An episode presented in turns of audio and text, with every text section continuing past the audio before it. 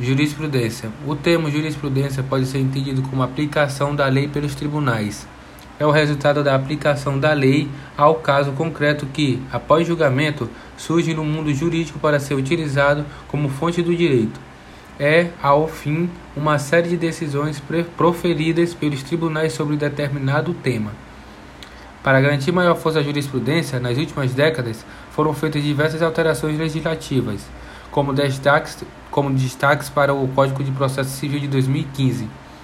Essas alterações de, demonstram uma aproximação do sistema jurídico nacional com o conceito do civil law para um modelo que fortalece precedentes, características do common law. Isso tudo para garantir é, maior segurança jurídica aos julgados.